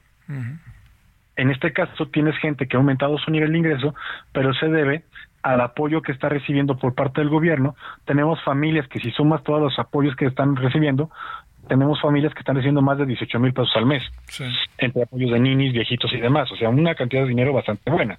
Y al mismo tiempo tenemos familias que a esto súmale el dinero que están recibiendo de Estados Unidos, pero no están produciendo nada no están creando nada. Y toda economía necesita crear, producir para poder mantenerlo. Aquí necesitamos también aumentar el número de empresas que paguen impuestos, el número de personas que trabajen y paguen impuestos para tener capital para poder apoyar a todas estas personas. Porque aquí lo que tenemos es que hemos creado una plataforma muy padre, muy eficiente y muy bonita de apoyos directos, pero al mismo tiempo tenemos el sector salud hecho pedazos. Sí y tenemos todo el problema de la gente de los niños con cáncer. Perdona que yo saque este tema, pero estoy muy cercano con estos casos, los conozco muy, muy de cerca y es dramático lo que están viviendo los papás. Entonces, ahí tenemos muchos huecos. No puede estar apoyando a todos. La cobija no alcanza para todos. Ese es el problema. Sí, pero sí, el tema salud, chico lío que vamos a tener, ¿eh? Es enorme porque tú no puedes tener tú no puedes tener crecimiento económico sin desarrollo y viceversa. No hay desarrollo sin crecimiento. Y los pilares del desarrollo económico son salud, alimentación, educación y seguridad. Tenemos huecos muy grandes. En cuestión de salud, completamente hecho pedazos. En cuestión de seguridad, tú hace un momento lo comentabas en lo que estaba yo por entrar en la llamada, te estaba escuchando y le estabas comentando cuántos delitos tenemos que no sabemos nada. Sí no sabemos lo de Ciro, no sabemos absolutamente nada de nada. Y tenemos muchas empresas que también no se ha comentado, pero tenemos a muchísimas empresas a nivel nacional que están pagando derecho de piso. El incremento del precio del limón que tenemos, que fue un impacto inflacionario en el limón y en toda la comida, se debió al narco, se debió a la gente que estaba cobrando. Víctor, te volveremos a buscar y te agradecemos, maestro, muchísimo que estuviste con nosotros, Víctor Valdivia. Por favor, siempre para ustedes, como ustedes quieran. Oye, pero tómalo como un, ahora sí que como un reto ya. Ahí por pronto te buscaremos y gracias, Víctor. Gracias a ustedes. Hasta luego. Pausa. Hasta luego, El referente informativo regresa luego de una pausa.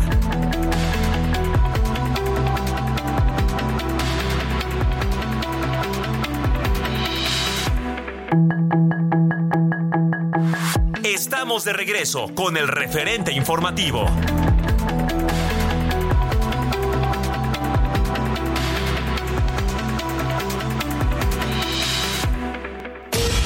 El Congreso de Estados Unidos anunció que el próximo 28 de septiembre se llevará a cabo la primera audiencia de la investigación para el juicio político del presidente Joe Biden, quien es acusado por los republicanos de presunta corrupción a causa de los negocios de su familia.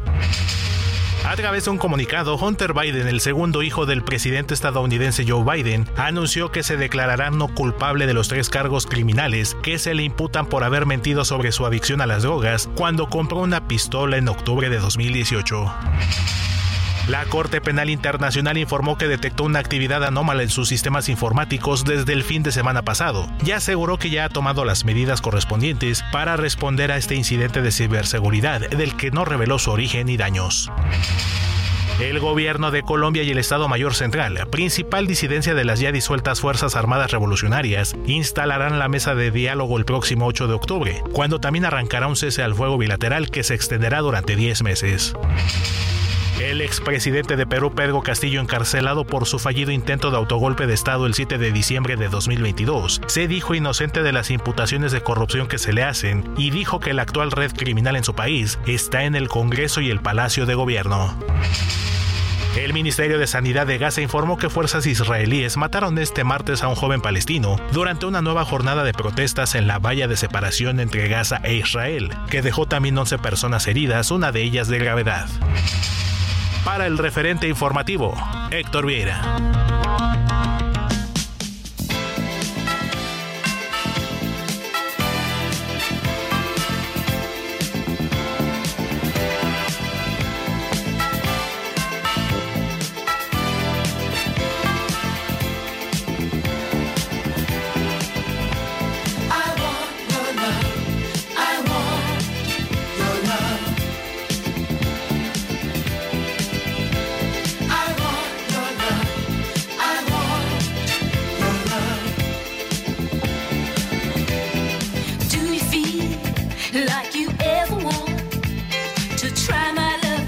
How well it fits. Baby, can't you see when you look at me? I can't kick this feeling when it hits. All alone in my bed at night, I grab my pillow and squeeze it tight. I think of you and I dream of you all of the time. What am I gonna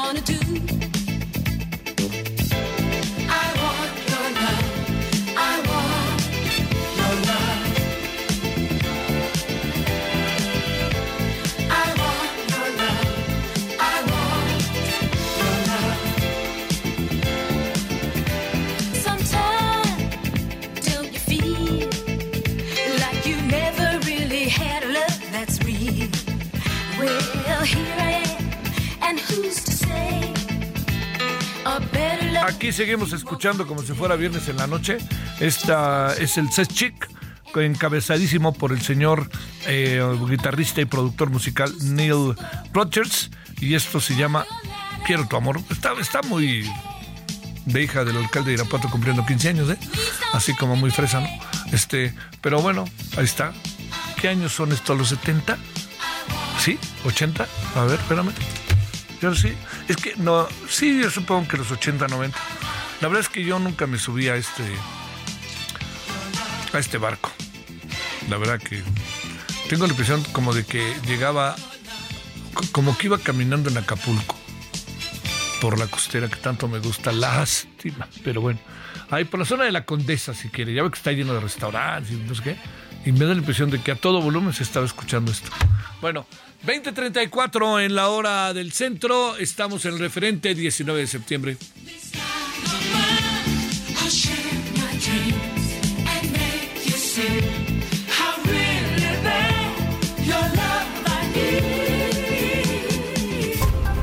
Solórzano, el referente informativo.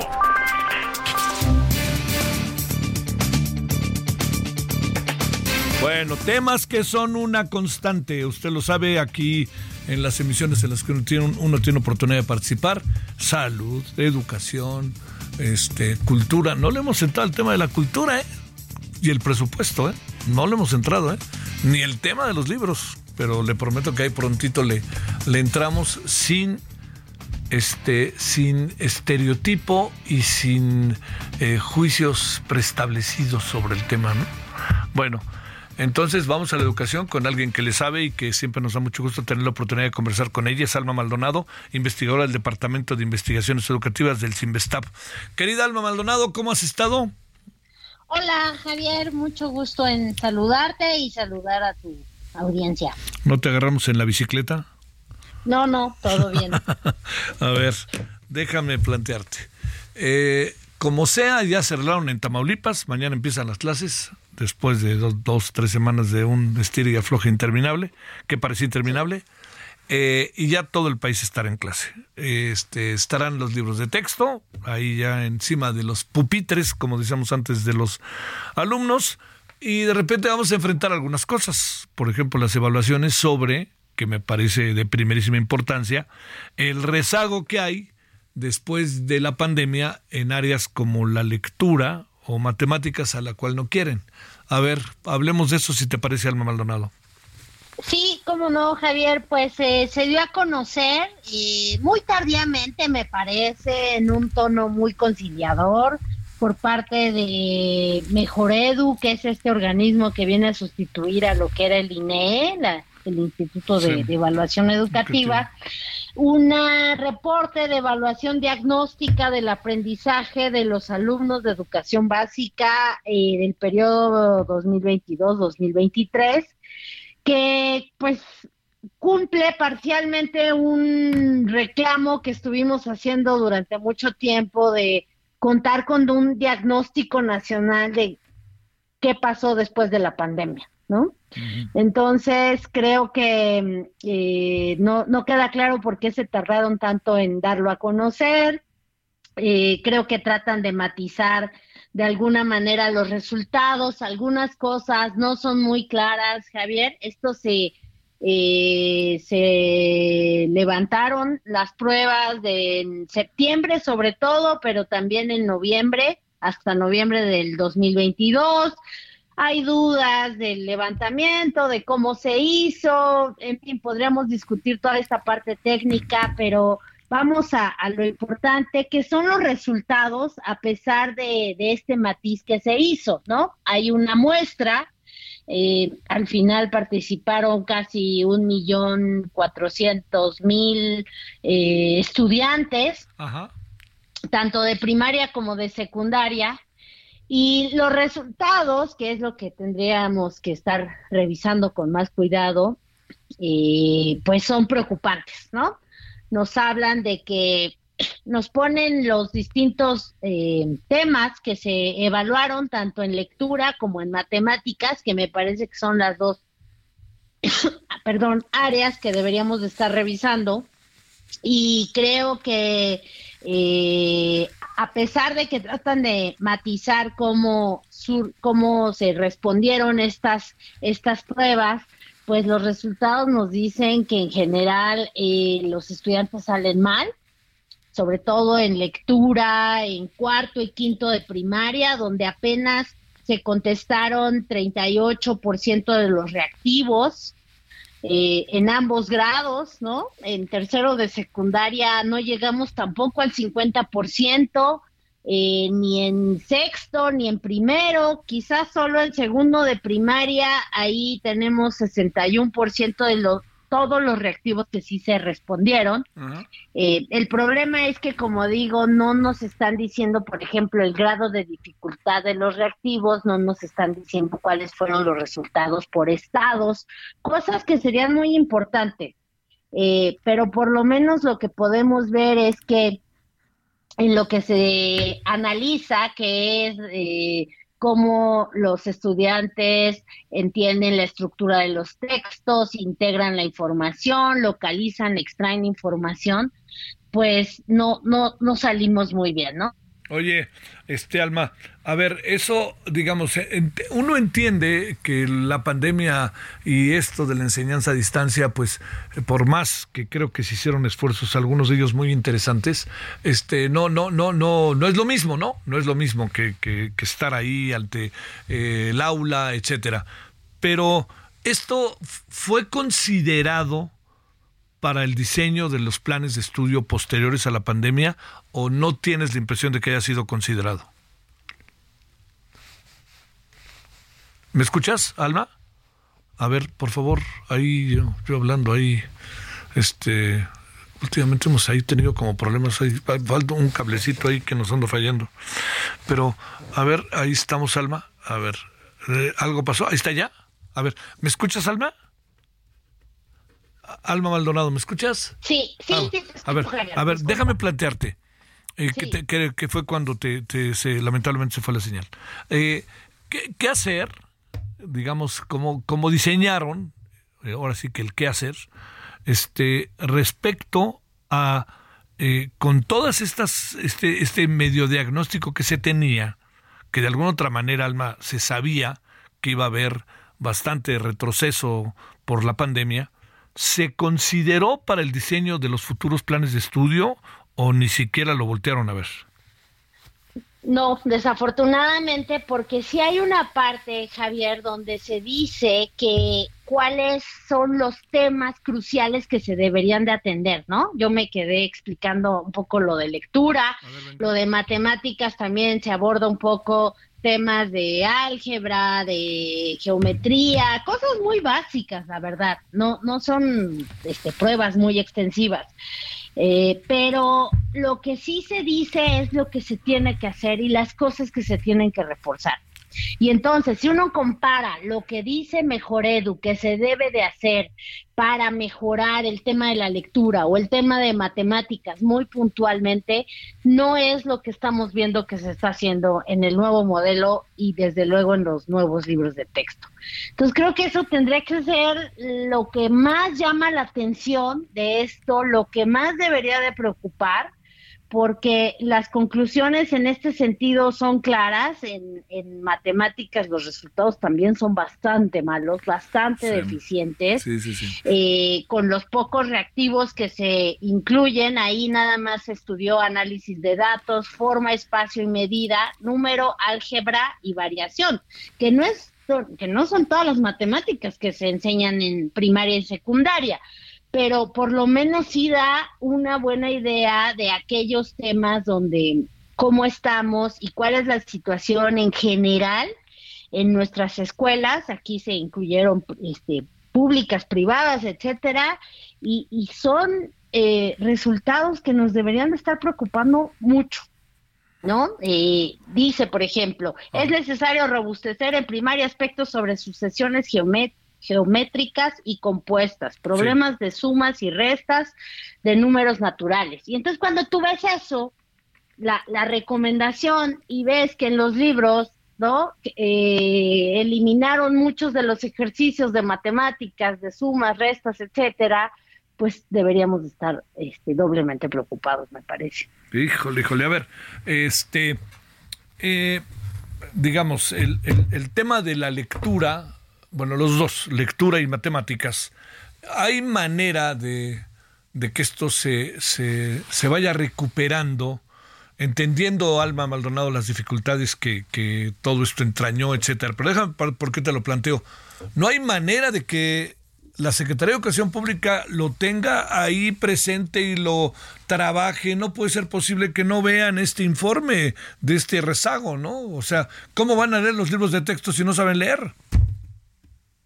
Sí, eh, uno pensaría que además ahora Mejor Edu, que, que forma parte ¿no? de, de, la Secretaría de Educación, porque perdió esa autonomía que tenía el anterior INE, pues este pase, haya pasado estos resultados antes, porque como te digo, este informe se da a conocer apenas, uh -huh. pero tuvieron los resultados antes, ¿no? ¿Y por qué no hubo ahí una eh, confluencia entre ver los resultados y después proponer un modelo y unos libros de texto que atendieran estas necesidades que surgen claramente en, en estas pruebas que ni siquiera son eh, tan extensivas como ya, ya lo expliqué. Sí. Eh, no, no queda claro por qué, no queda claro si lo conocieron antes eh, y no queda claro además qué vamos a hacer a partir de esto, ¿no? Porque eh, como dices, nos confirma lo que ya se sabía, en algunos estados sí hubo pruebas un poco más detalladas, los resultados se tuvieron antes, pero se preveía que después del cierre de dos años de las escuelas, pues los niños y las niñas iban a llegar con muchas deficiencias de todas las cosas que no se aprendieron y de que eso se tendría que estar reforzando hoy y no estar metidos en todo este, este debate de, de, otro modelo y Ah. otros libros. ¿no? ¿Qué sabes hasta ahorita de la aplicación de los libros de texto? ¿Tienes algún reporte, algo que sepas? Pues creo que ahorita todavía los maestros y las maestras, hasta donde yo tengo eh, pues, contacto, sí, e información, están tratando de adaptar, de entender, de ver qué, qué les funciona y qué no les funciona y cómo pueden trabajar los distintos temas que ya están acostumbrados a, revisar en los distintos años, ¿no? Creo que todavía hay mucha desinformación también eh, sobre cómo, cómo utilizarlos, porque lamentablemente no hubo ese proceso de formación eh, que algunos maestros, por supuesto, ya tienen, pero otros sí hubieran necesitado esta, este aterrizaje de cómo se van a trabajar estos materiales y hasta dónde es posible trabajar algunos temas y hasta dónde hay unas limitaciones que tendrían que reconocerse desde ya. Uh -huh. Pero eso no va a pasar, ¿no? Este, a ver, pero la otra, una, una última que te digo, va a haber mucha diferencia, ya te lo había preguntado hace algunos, en alguna ocasión que tuvimos, que tuve la oportunidad de platicar contigo, pero va a haber mucha diferencia entre la enseñanza en las escuelas públicas y en las privadas. Eh, pues se espera que sí, que sí la haya, porque en las escuelas privadas tienen materiales complementarios con los uh -huh. que están trabajando y ya revisaron también los libros o, o lo están haciendo y están viendo qué posibilidades que, que pueden tomar de ahí y qué otras cosas van a necesitar reforzar y, e ir trabajando, ¿no? Y entonces, este, pues, de nuevo, va, va a depender mucho de los maestros y las maestras. Sé que en algunas escuelas apenas va a empezar a haber reuniones con los padres y las madres de familia para explicarles cómo va a ser el trabajo, porque además todo lo que se espera que también haga la familia y la comunidad, eh, que pues parte de una idea eh, poco realista en muchas ocasiones, de qué tanto se pueden involucrar las personas realmente en la educación de los niños y las niñas, sobre todo en las zonas urbanas, eh, en fin, ¿no? Qué tanta capacidad hay, tiempo, todo eso creo que lo vamos a ir viendo en todos estos meses. Eh, no, bueno, este, híjole, pero sí esto de, fíjate que la evaluación, nomás para cerrar, te, quisiera decir algo, Maldonado, uno la prevé, ¿no? O sea, yo preveía que esto podía pasar, pero, pero el problema es no es lo que prevés, sino qué haces con lo que ya es, ¿no? Claro, porque además, este, una de las pocas cosas claras que pone el informe es decir quiénes necesitan una alta prioridad hoy. Y te pongo un ejemplo, Javier. En matemáticas, el 70.7% necesita una alta prioridad. Y, y, es algo que no se está contemplando, que no estamos teniendo una estrategia. ¿Qué va a significar que, que, que todos estos niños jóvenes, ¿no? De tercero de secundaria no pudieron responder un mínimo de 40 reactivos, del 40% de reactivos que se preguntaron en matemática. Sí, qué cosa. Es que es eso, necesitaríamos estar pensando en una estrategia echada a andar este, al respecto y eso es lo que hoy no tenemos, ¿no? A pesar de que eh, ya llevamos tiempo de, de haber regresado a las escuelas. Querida Alma Maldonado, muchas gracias que estuviste con nosotros. Muy buenas noches. Muchas gracias, Javier. Muy buenas noches. Hasta luego. Investigador del Departamento de Investigaciones Educativas del CIMBESTAB. Un rezago era de esperarse. No sé qué piensa usted. Bueno, véalo con sus hijos. No es lo mismo con todo lo que se hizo de la televisión a distancia, ¿eh? que yo creo que la CEP hizo un gran esfuerzo al principio, pero no es lo mismo lo que hicieron las escuelas privadas, el esfuerzo de los maestros, el esfuerzo de los padres de familia, de los propios estudiantes. No es lo mismo estar en un aula platicar, conversar, tener, revisar detalle, caso por caso, que, que no ir al aula. Entonces, en ese proceso también, pues se, se, entorpece la vida, se entorpecen muchas cosas en la vida cotidiana de los estudiantes. Entonces, era lógico que a la hora que terminara la parte que era no presencial, la parte que era no presencial, cuando regresaron a clase, primero el adapta, la, todo el proceso de adaptación social, psicológica, de interrelación, de comunicación, pues era lo primero. Pero lo segundo es, ¿y en qué andan educativamente nuestros hijos? Pues ya se vio que por lo pronto le cuento que hay un rezago en lectura de hasta 40% en el país. Ya hay un rezago en matemáticas de un 65% para considerarlo lo están considerando, lo están considerando ahora para echar a andar el proceso educativo que ya anda en marcha desde hace tres semanas, Nanay. Bueno, 20 con 51 en hora del centro, estamos en Heraldo Radio, el referente de la noche, y nos vamos con Noemí Gutiérrez. Noemí, ¿qué me cuentas? Hola, muy buenas noches, Javier. Pues contarte que esta mañana el presidente Andrés Manuel López Obrador pues encabezó la ceremonia de izamiento de bandera a medias en el Zócalo Capitalino en memoria de las víctimas de los sismos del 19 de septiembre de 1985 y 2017. Estuvo acompañado de los secretarios de la Defensa Nacional, Luis Crescencio Sandoval, de Marina Rafael Ojeda, de Seguridad y Protección Ciudadana Rosa Isela Rodríguez, además de la secretaria de Gobernación Luis Alcalde, así como el jefe de gobierno Martí Batres. En esta ocasión, pues el Zócalo se le colocaron vallas metálicas, pues para que se pudiera llevar tranquilamente esta ceremonia. Ya después inició la conferencia de prensa matutina. Ahí Luis Rodríguez Bucio, subsecretario de Seguridad de la Secretaría de Seguridad y Protección Ciudadana, informó que en 15 días fueron extraditados a Estados Unidos seis presuntos delincuentes, entre ellos Ovidio Guzmán. Esto como parte de la presentación del informe Cero Impunidad. Ahí dijo que la Fiscalía General de la República lo entregó en extradición al gobierno de Estados Unidos porque era requerido por una corte del Distrito Norte de Illinois por los delitos de narcotráfico y lavado de dinero. Y, y ahí también en la conferencia de prensa matutina, Rosa Isela Rodríguez, la secretaria de Seguridad y Protección Ciudadana, informó que los delitos del fuero federal tienen una incidencia a la baja del 22.9% desde que inició la administración. Además dijo que el homicidio doloso también presenta una baja de 19.2%, al igual que el feminicidio y el robo casi en todos sus tipos. Javier, parte de la información que tuvimos este martes. Y de nuevo, ¿no? Estuvieron este nada que tenga que ver con el poder judicial y el poder legislativo, ¿verdad?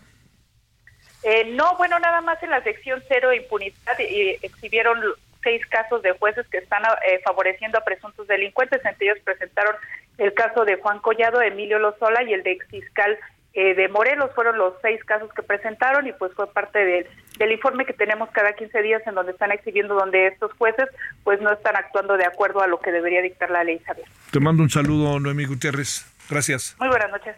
Bueno, vámonos. Estamos, eh, estamos terminando. Eh, a ver, ¿qué vamos a tener para hoy en la noche? vamos a tener de entrada, eh, vamos a hablar, bueno, vamos a hablar del simulacro, por supuesto, de cómo se dio el simulacro, etcétera, etcétera. Vamos a hablar del presupuesto de egresos. Le voy a decir por qué. Porque está en, está en todos lados el presupuesto. Pero entonces, a ver, ¿es cierto que se va a comprar un avión o no es cierto? Y si se va a comprar, ¿de dónde va a salir? Segundo, ¿es cierto que le quitaron a salud presupuesto? Yo digo que no pero escuchemos a otras personas. Es cierto que también a la CEP le bajaron y es cierto que le subieron tres, una, una, dos, ya, ya con esto sería tres veces su valor original del tren Maya. Eso es lo que vamos a ver, ¿no? Entre otras cosas. Eh, vamos a hablar del maíz amarillo, de algo que están haciendo en la Universidad Autónoma Chapingo, y vamos a hablar de, ya para cerrar le digo, de, a ver, esas, de esas cosas que uno no entiende. El señor Gatel, el señor López Gatel, dice que tiene que pasar por la COFEPRIS, ¿no? Las vacunas, que las aprueben. Pero resulta que hay dos vacunas que están en el país, que se están usando. Bueno, una todavía no del todo, porque está en proceso, todavía no sirve, pero la Abdala, que es la cubana, me vale de dónde es, por favor. No es ese el asunto. Que dice, bueno, si los de Pfizer lo tienen, este, pues si lo pasan en Cofepris, pues bueno, señor, si no pasa lo de Cofepris, yo ya no entiendo nada, porque eso, con eso vacunaron por lo menos a 30 millones de personas en este país. Vámonos, aquí juntito le esperamos en televisión. Hasta aquí Solórzano, el referente informativo.